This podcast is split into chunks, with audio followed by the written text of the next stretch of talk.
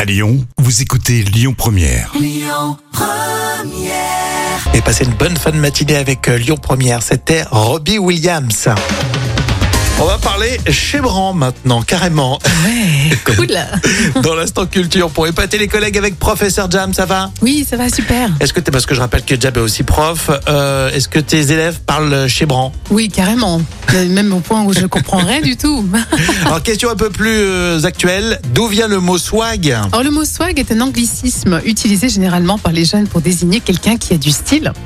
Par exemple, Shakespeare, qui, dans sa comédie Le songe d'une nuit d'été, a utilisé le verbe to swagger, qui veut dire euh, faire le malin.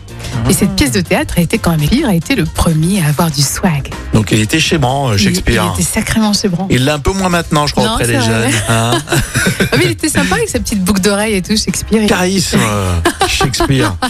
Le swag, effectivement, le songe d'une nuit d'été, c'est c'est chouette comme, euh, C'est magnifique. comme pièce. hein. Franchement, on Ah, peut le c'est- conseiller. Ah, on conseille d'ailleurs. Ah, toujours Toujours, oui.